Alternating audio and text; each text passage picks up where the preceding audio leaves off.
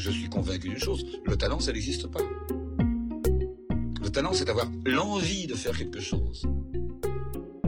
Bonjour à tous et bienvenue dans un nouvel épisode du podcast Forum. Aujourd'hui, nous recevons Marie-Laurence Sapin. Cette ancienne modéliste travaille dans la mode depuis 30 ans et participe actuellement à la valorisation et à la transmission des savoir-faire. Aujourd'hui, elle vient nous parler de son engagement dans l'association Fashion Revolution qui vise à promouvoir la mode éthique. Nous revenons avec elle sur les méfaits d'un désastre écologique et humain, la fast fashion. Entre esclavagisme moderne, surproduction non maîtrisée et matières non biodégradables, elle nous offre un tour d'horizon des dangers de la mode rapide à bas prix. Elle étudie également le rapport complexe des jeunes à ce fléau, et vous vous apercevrez rapidement qu'ici aussi, la nuance est de mise. Bonne écoute Est-ce que tu peux te présenter euh, pour commencer? Alors, je m'appelle Marie-Laurence Sapin, euh, je travaille dans la mode depuis 30 ans. Euh, j'ai été modéliste et maintenant je m'occupe de la préservation, valorisation et transmission des savoir-faire, les métiers de la mode. Et je suis membre de Fashion Revolution France depuis 4 ans, je pense. Euh, voilà, où j'occupe la fonction euh, de coordonner le pôle éducation. Très bien. Et est-ce que tu pourrais présenter Fashion Revolution, du coup, France? Oui, alors je vais présenter Fashion Revolution globalement et après parler un petit peu plus de la France. Donc euh, Fashion Revolution est un mouvement qui est né euh, à la suite de l'effondrement d'un immeuble en 2013 au Bangladesh, euh, le Rana Plaza. maintenant on a beaucoup entendu parler de ça, 1000 morts, des blessés, et deux créatrices de mode anglaises qui tweetent Who made my clothes Et ce tweet devient un peu viral.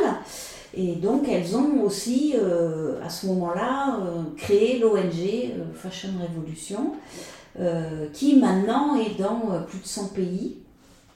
Et en France, donc, nous sommes une association 1901. Hein, et nous sommes dans un moment où nous faisons des choses pendant la Fashion Revolution Week, mais peut-être qu'on en parlera un petit peu plus tard. Mais on essaie vraiment de faire des choses toute l'année pour sensibiliser aux désastres en fait de la mode euh, environnementaux et désastres humains aussi. Parce qu'il y a beaucoup de souffrance humaine derrière la production des vêtements à bas prix. et qu'est-ce qui t'a amené à rejoindre Fashion Revolution? Bah, le, le, fait de travailler dans la mode en fait euh, et de d'être euh, de m'informer de plus en plus sur cette mode dite durable qui veut dire euh, plus écologique et, éthique. Euh, au départ, moi, c'est la mode éthique, en fait. De, euh, voilà, quand on comprend dans quelles conditions sont faits les vêtements, on commence à tirer un petit peu le fil pour voir mm. ce qui se passe. Et puis moi j'ai toujours été militante des droits humains et de la non-violence en fait. Donc c'était logique pour moi de, de, de militer d'être activiste, parce que maintenant on est plus activiste que militant, d'être activiste euh, dans, en lien avec le métier que j'exerce. Mm. Voilà, c'est ce qui a fait que je me suis euh, impliquée. Je comprends. Et qu'est-ce que tu fais du coup plus spécifiquement au pôle éducation? Alors le pôle éducation, on accompagne euh, les écoles, les écoles et les étudiants pour leur fournir l'information dont ils ont besoin. Et puis on essaie d'organiser avec eux des événements euh, alors tout au long de l'année et plus particulièrement dans les lieux hein, d'éducation, donc, les écoles, euh, euh, collèges, lycées, études supérieures, pendant la Fashion Revolution Week, où là, bah, on, développe les idées avec eux, on leur dit bah, ça c'est sympa, ça peut être un défilé, ça peut être une conférence, ça peut être une table ronde, ça peut être un pitch inspirant, ça peut être beaucoup de choses, hein, avec l'idée derrière d'informer en fait d'expliquer ce qui se passe. Ok, et du coup ça nous permet de faire le lien avec le sujet euh, qu'on va aborder aujourd'hui, à savoir la consommation euh, de la fast fashion euh, chez du coup, les jeunes et plus précisément les étudiants. Et du coup, avant qu'on aille plus loin, est-ce que tu peux nous définir la fast fashion rapidement? Oui. Bon, super sujet hein, déjà. parce que vraiment, vous m'avez gâté avec ce sujet parce que c'est vraiment intéressant de se poser ces questions-là. Euh, la fast fashion, c'est le fait de produire de façon extrêmement rapide des vêtements à bas coût, hein, donc ils vont pas coûter cher pour qu'ils soient vendus pas cher, avec une offre régulière afin d'attirer tout le temps le client dans le e-shop ou dans le magasin physique et en général avec des matières euh, qui sont pas vraiment biodégradables et qui sont en plus produites dans des conditions souvent humaines d'exploitation. Et, euh, et quel, euh, quel méfait du coup concrètement à la fois pour l'environnement et d'un point de vue social alors l'environnement, bon les matières les moins chères sont les matières qu'on appelle synthétiques. Hein, qui viennent du pétrole, de la houille, hein. euh, donc qui, ne sont en fait, bon, très, ça devient très proche du plastique. Enfin, vous avez déjà dû euh, acheter des vêtements en polyester, en, bon, la viscose est une fibre euh, un peu différente, mais polyester, polyamide, acrylique, voilà, toutes ces matières-là, elles ne sont pas biodégradables en fait. C'est le problème. Hein. Euh, une matière naturelle, votre t-shirt en coton, il est euh, biodégradable, voire compostable. Hein. si vous le mettez dans un champ, eh il va se, composter. Hein. Ces matières-là, c'est des années. Et en plus, il y a une surproduction.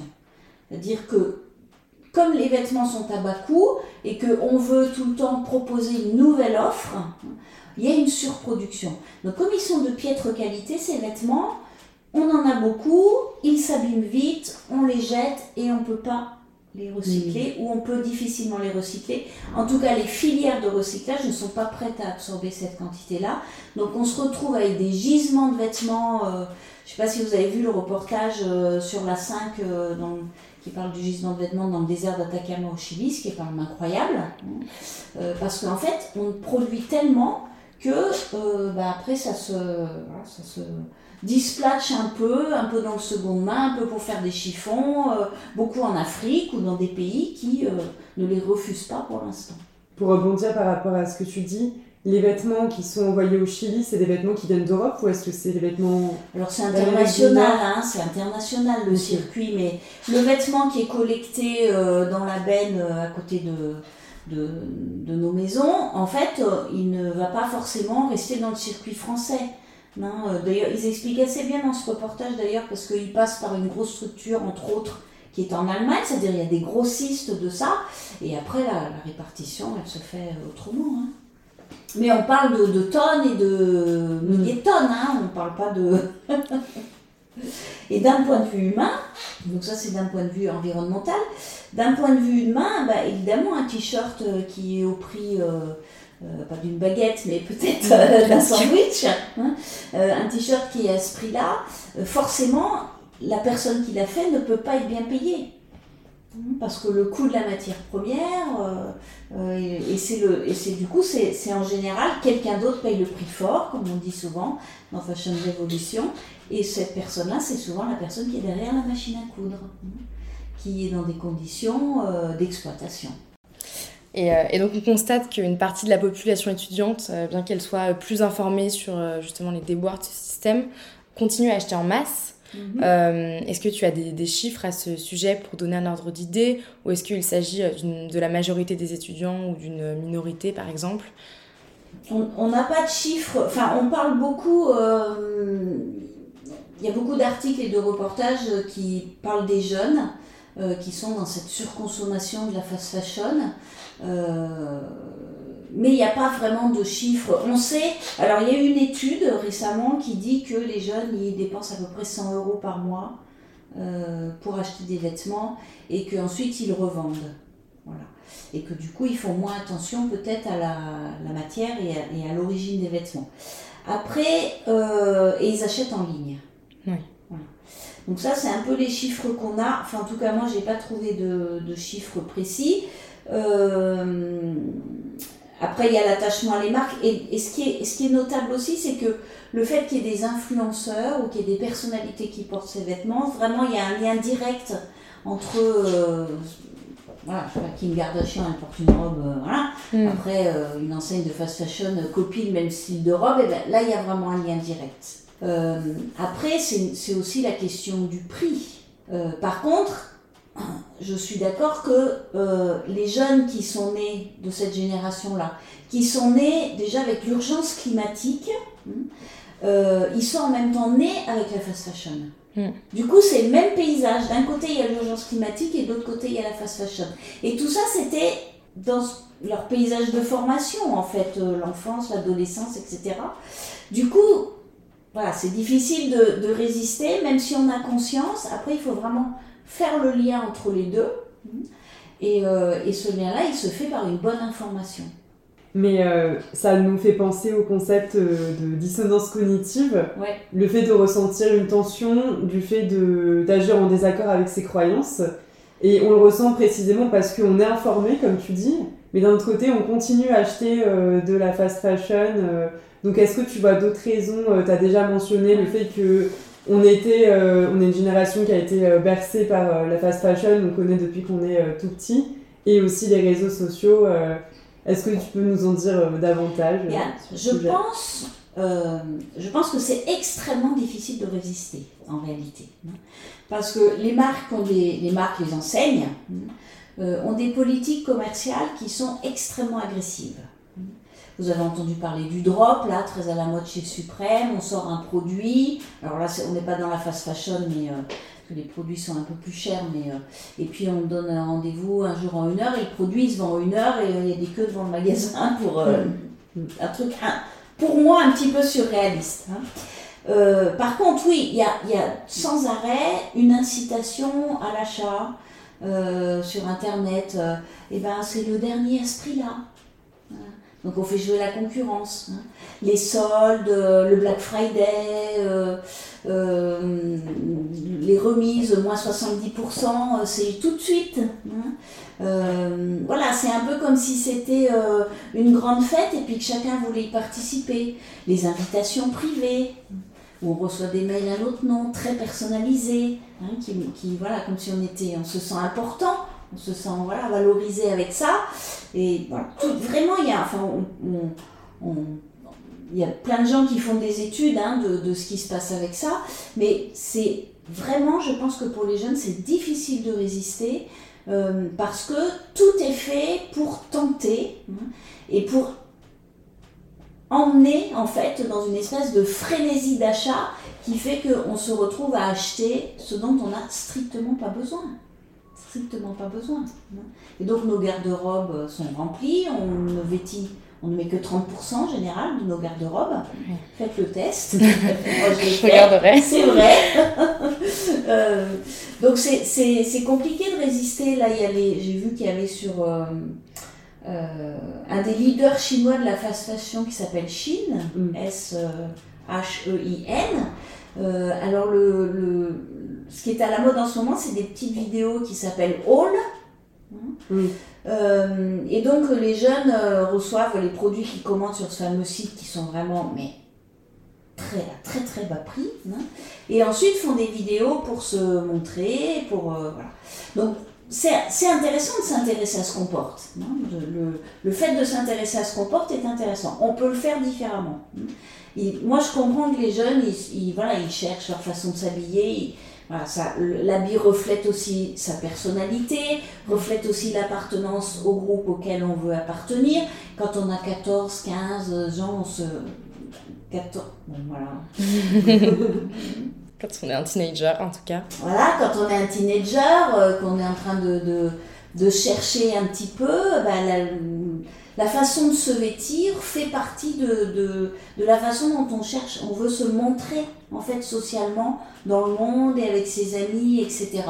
Donc ça, ok, super. De toute façon, c'est un passage, euh, voilà, l'adolescence est un peu un passage euh, obligé. Donc euh, ça, c'est, moi je trouve très intéressant que, que chacun cherche à s'habiller en fonction de sa personnalité. Ça peut se faire différemment qu'en consommant des produits sur ces grandes marques qui les vendent vraiment à bas coût. mais c'est vrai que pour les, par rapport aux réseaux sociaux aussi, c'est vrai que j'avais lu un article euh, d'une influenceuse qui racontait que c'était inenvisageable pour elle de porter deux fois la même tenue euh, dans ses photos. Et donc, comme c'est une influenceuse par définition, euh, les gens qui regardent ses posts voient qu'elle a tout le temps de nouvelles tenues, donc ça les influence aussi à faire pareil. Tout à fait. Et à. On achète une tenue pour une soirée. Voilà, comme la tenue elle est à 10 euros, et eh bien on, peut on peut se permettre de l'acheter pour une soirée. Hmm. Donc c'est un entraînement en fait. Non, je pense que c'est très difficile de lutter. Hein. contre ça. Hein. Quand on a un petit budget, c'est difficile de lutter. Mm.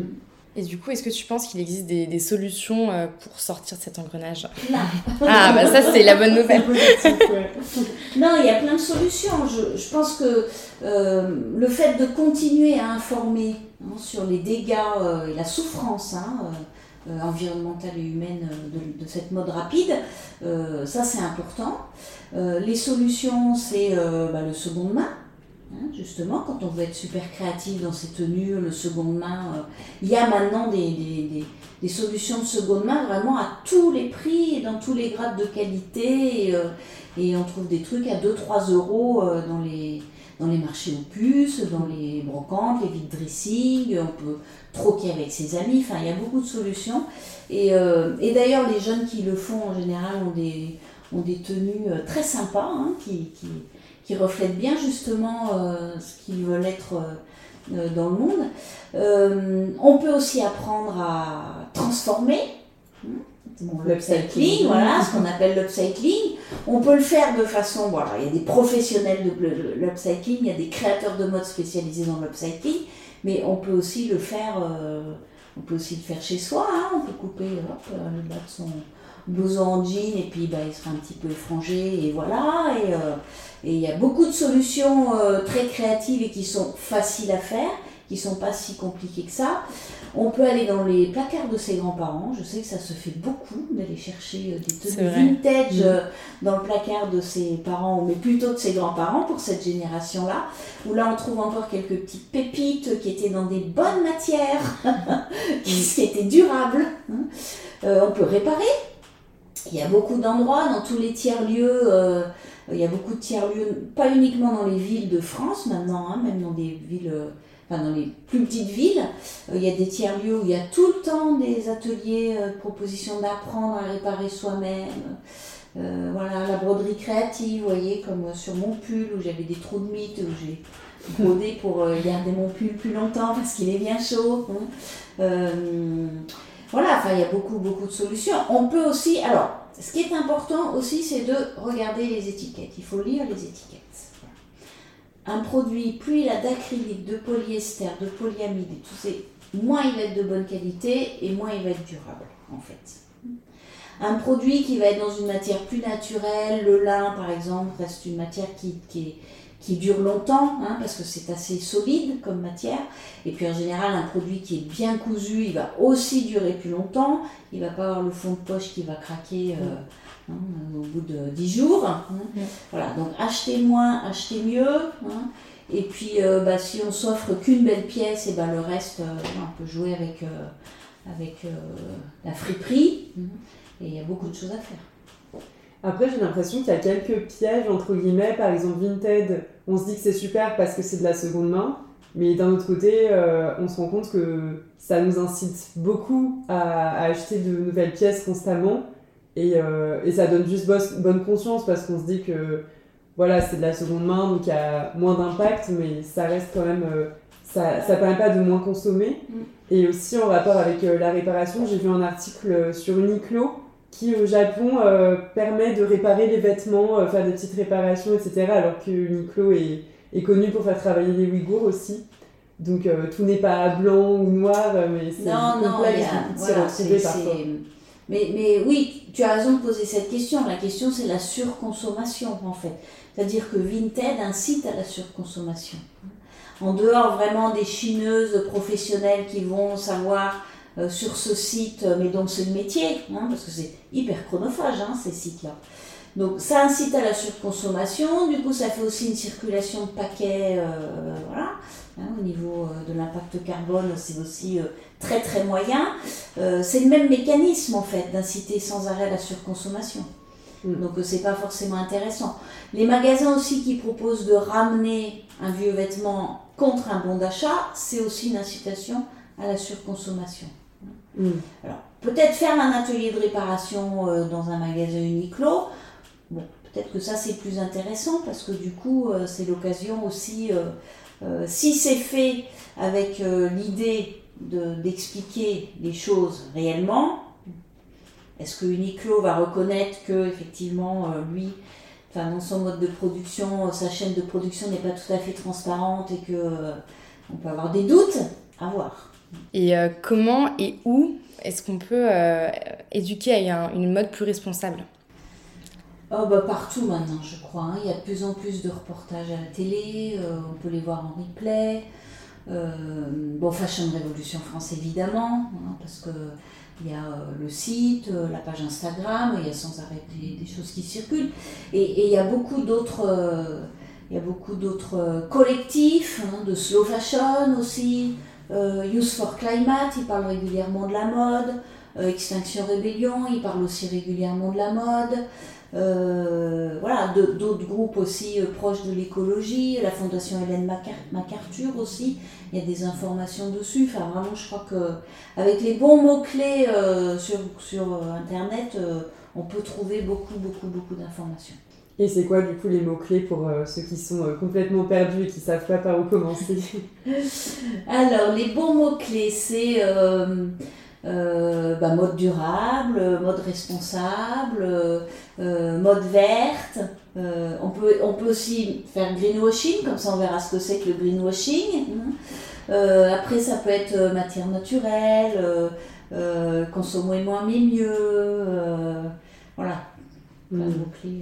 Et c'est vrai qu'après, il y a aussi, je pensais, quand tu parlais des sites qui mettent en avant des offres, des promotions, il y a une chaîne YouTube, c'est Is Now Good, et, euh, et, elle fait des décryptages justement des marques. Donc elle va sur le site et elle analyse euh, voilà, tout ce que tu as dit en fait, euh, les, des choses qui clignotent de partout, des promotions, des petits décomptes de temps en disant il vous reste 5 minutes pour profiter des moins 80%.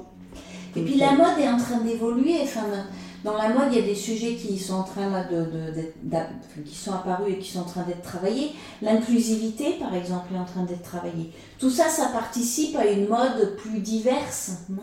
Euh, il y a des gens qui commencent à dire, moi, je veux pas être standardisé. Les stéréotypes de la mode qu'on essaie de m'imposer, j'ai pas envie, euh, j'ai pas envie de, subir ça en fait.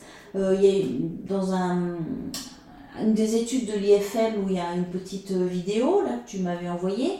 En il y a une jeune femme qui dit Avant, les vêtements venaient à moi. Maintenant, je vais aller chercher le vêtement que j'ai envie de porter. Voilà. C'est devenir acteur et non plus subir, en fait. Et, et la façon dont évolue la mode, euh, euh, la question des genres aussi, qui est quand même une question qui est sur la table, où les jeunes disent ben, Moi, que le vêtement il soit féminin ou masculin, ça m'importe peu. Hein, ce qui m'importe, c'est euh, voilà, moi j'aime la mode et euh, voilà, j'ai envie de m'habiller de telle manière ou de telle manière parce que ça me représente correctement et ça reflète qui je suis. Je ne vais pas subir le diktat euh, de mettre une jupe parce que je suis une fille hein, ou de ne pas la mettre parce que je suis un garçon. Donc tout ça fait aussi évoluer les mentalités et c'est très intéressant. C'est très intéressant l'inclusivité, voilà, que tout le monde doit pouvoir s'habiller, euh, quel que soit son âge, quel que soit son corps, euh, avec un handicap euh, éventuellement. voilà. Tout ça, c'est des sujets qui sont vraiment, en tout cas dans le, dans le, milieu de la mode et, dans, et aussi auprès des jeunes, hein, qui sont vraiment des sujets qui se discutent et qui sont des sujets très très intéressants pour justement sortir hein, de ce manque de liberté, on pourrait dire, qui, qui est imposé par, par une société de surconsommation. Il y a des belles réflexions des jeunes, des belles réflexions. Et donc toi, tu es, optimiste par rapport à l'évolution euh, de la mode et la responsabilité euh, sociétale et environnementale en quelque sorte? Alors moi, je suis activiste. je suis optimiste. Non, je, je, pense que alors l'urgence climatique, euh, voilà, hein, il y a eu des périodes de négation, maintenant je crois que ça y est, tout le monde a bien compris. Euh, je pense que le, consommateur euh, et le citoyen doivent faire pression, hein. euh, parce que s'il n'y a pas de pression, il n'y a pas de loi. Hein. Alors il y a eu la loi le devoir de vigilance qui est passée. Bon là, vous, vous avez sans doute su qu'il y avait eu un, un dépôt de plainte euh, pour crime contre l'humanité par rapport au travail des Ouïghours. Euh, il y a l'accord sur la sécurité au Bangladesh qui a été renouvelé, la sécurité des bâtiments et incendie et sécurité des bâtiments. Euh, enfin voilà, il y, a des, choses qui se passent sur les invendus, là, interdiction de brûler les invendus non alimentaires. En fait, tout, tout doit participer, la loi, le respect de la loi, que les lois avancent. Les, consommateurs qui font pression aussi parce que justement ils veulent construire une autre mode, c'est l'ensemble des choses qui va faire que ça peut bouger. Hein. Et l'urgence climatique parce qu'il y a quand même des grosses alertes. Hein. Euh, et aussi les solutions parfois euh, technologiques, les innovations technologiques pour créer des nouveaux matériaux euh, biodégradables, voire compostables. aussi pouvoir recycler ce fameux plastique, même si on sait que ça demande une énergie incroyable de recycler, donc ça c'est pas forcément la bonne solution. Mais bon, il y, a des, choses qui se passent pour trouver des solutions pour ces gisements de, de matière en fait que l'on a et, euh, pour créer des matières qui respectent plus le vivant en fait. Tu nous as cité plusieurs euh, manières de se renseigner euh, sur la mode responsable, des sites, etc. Est-ce que toi, il y a une chose qui t'a en particulier marqué? Donc ça peut être un documentaire, un livre, ou même un, ça peut être un livre qui n'est pas directement lié à la mode responsable, mais qui t'a fait aimer la mode ou euh, ce genre de choses Il y, a plein de livres qui m'ont fait aimer la mode, forcément. Il y a plein de livres des couturiers euh, très connus euh, du début du XXe siècle, qui, enfin tous ceux du XXe siècle qui m'ont fait aimer la mode. Ceux du XXIe siècle, ben, je les connais un petit peu moins parce qu'ils sont, ils sont plus nouveaux. Mais après, dans, dans, les documentaires qui m'ont marqué, il y, a, The True Cost, hein, qui, est, bon, qui est pas du tout, qui est pas récent maintenant. Après, il y a des choses euh, positives. Euh, une des fondatrices de Fashion Revolution a fait un livre euh, sur la mode aussi, notamment sur la réparation. Alors, je vais essayer de vous donner le titre précis. alors, Orsola de Castro, Choisir une mode durable aux éditions Marabout. Et donc elle parle de la réparation, euh, de tous ces sujets-là. Et puis il y a aussi Audrey Millet, qui est une historienne de la mode et qui a fait le livre noir de la mode, qui est de mon point de vue, alors elle a fait La fabrique de la mode, le livre noir de la mode, et là elle prépare le dessous du maillot, du maillot de bain pour le mois d'avril. Bientôt. Le mois de, oui, avril ou mars, mars peut-être bien. Et donc, c'est très intéressant parce qu'elle, elle déconstruit l'histoire et elle explique vraiment que l'industrie, elle a, elle a, vraiment été créée comme ça, intentionnellement au départ, qui fait que mm. maintenant on a l'impression que rien ne peut changer parce qu'on a l'impression que ça a toujours existé comme ça, ce qui est faux. On peut changer parce qu'on peut trouver un autre modèle. Donc ça, c'est vraiment euh, euh, ce qu'écrit les livres d'Audrey Millet. Enfin, vraiment, moi, je les conseille parce que c'est très je ne vais pas dire pédagogique, ça va faire peur à tout le monde, mais instructif, on va dire, instructif, riche de, riche d'enseignements, on va dire. Euh, voilà, puis pour ceux qui, qui, Il y a beaucoup de livres sur les matières. Hein. Moi, je, comme c'est un peu mon métier d'enseigner les matières, il y a beaucoup de livres aussi sur les matières qui sont très accessibles au grand public. Il y a euh, un livre qui s'appelle Textile, hein, donc il y a un gros pavé, mais, euh, mais euh, qui est un livre collaboratif fait avec plein d'auteurs différents sur des sujets. il y a beaucoup de petits magazines aussi très sympas. Il y a la présidente de Fashion Revolution France qui a écrit un livre aussi qui va lui sortir en avril qui s'appelle Fashion, tout simplement, aux éditions Tana, qui sortira en avril. Bon, on en parlera, hein. plus que ça, mais qui est vraiment justement un livre à destination des jeunes. Pour, alors moi, je, je découvrirai le, le, contenu, mais où elle va aborder justement tous ces sujets-là de, de, de, et les matières, et euh, comment ça se fait, et etc. Et quand on répare, les ateliers réparation, je, je, c'est vraiment important aussi parce que, en fait, on voilà, quand on commence à faire son ourlet soi-même, on se rend compte du temps qu'il faut, même s'il y a des machines. Hein. Mais le fait de travailler sur son vêtement, on se rend compte qu'en fait que, bah, voilà, une heure, bah, j'ai mis une heure à faire mon ourlet, combien ça vaut une heure? Donc c'est quel est le vrai prix du vêtement? Oui, la réparation, ça permet de se reconnecter. Euh, de remettre la valeur au centre de, du vrai prix. Oui, puis c'est comme les soirées tricot. c'est agréable en fait. C'est des moments de pause. Quand on répare et qu'on brode quelque chose sur son vêtement, c'est aussi un moment de pause pour soi. Voilà, on, entretient son vêtement. Euh, on fait quelque chose pour soi en fait.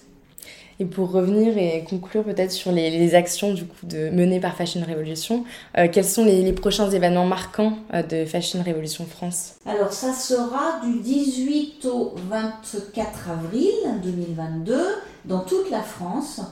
Euh, une semaine de sensibilisation qui s'appelle la Fashion Revolution Week, euh, avec des choses en digital, avec des choses en présentiel, autant je pense que ça va être possible hein, cette année, donc euh, à l'Académie du climat à Paris, mais aussi dans des villes de province, enfin de, sur, dans les territoires. Faire attention. Donc à Paris, mais aussi dans les territoires. Euh, où là, bah, l'idée, c'est voilà, valoriser les. continuer à informer, c'est-à-dire qu'on va un petit peu parler des choses qui fâchent, pour que les gens sachent, et on va aussi parler des choses qui fâchent moins, mais qui ouvrent un futur différent.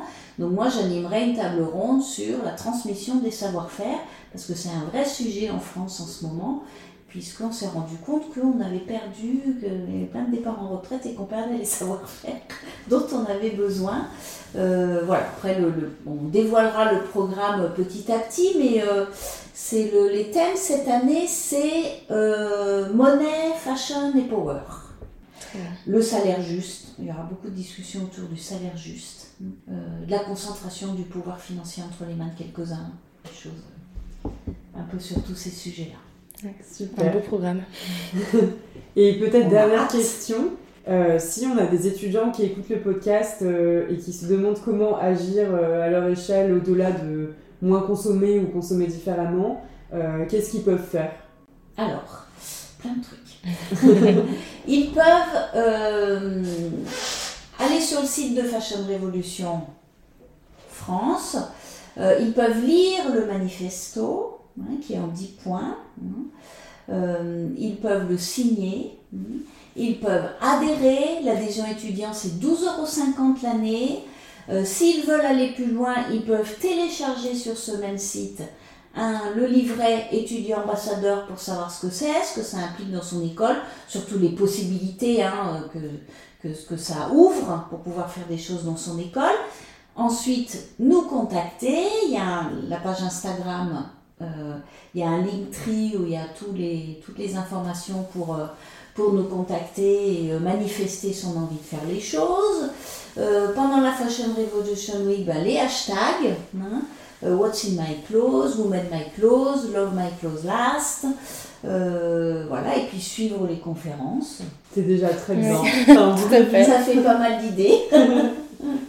et merci pour l'invitation parce que vraiment c'était un, un très beau sujet. Merci pour votre écoute. Si cet épisode vous a plu, n'hésitez pas à le partager autour de vous et à nous suivre sur les réseaux sociaux. Pour ma part, je vous dis à bientôt pour un nouvel épisode du podcast Forum.